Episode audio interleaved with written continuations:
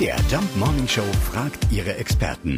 Fakt oder Fake? Tja, drücken wir bei Bergabfahrten lieber die Bremse. Führt zu schnelles Fahrradfahren zu einem regelrechten Fahrradgesicht.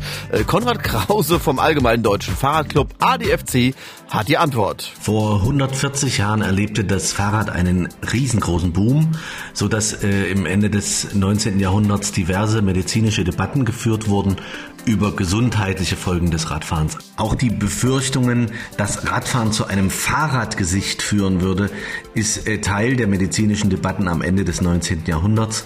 Ähm, und es gab da also tatsächlich ganz viele Bedenken wegen der hohen Geschwindigkeiten beim Radfahren und dass das, also der Fahrtwind könne äh, unter Umständen das Gesicht verformen. Ähm, und das ist natürlich Quatsch, auch wenn man heute äh, inzwischen natürlich in der Lage ist, noch viel schneller mit dem Fahrrad zu fahren, äh, als das äh, am Ende des 19. Jahrhunderts der Fall war.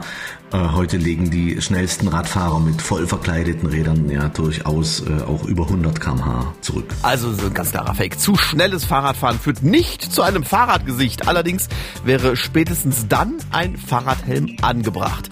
Der wiederum passte zu jedem Fahrradgesicht. Fakt oder Fake? Jeden Morgen um 5.20 Uhr und 7.20 Uhr in der MDR Jump Morning Show mit Sarah von Neuburg und Lars Christian Kade.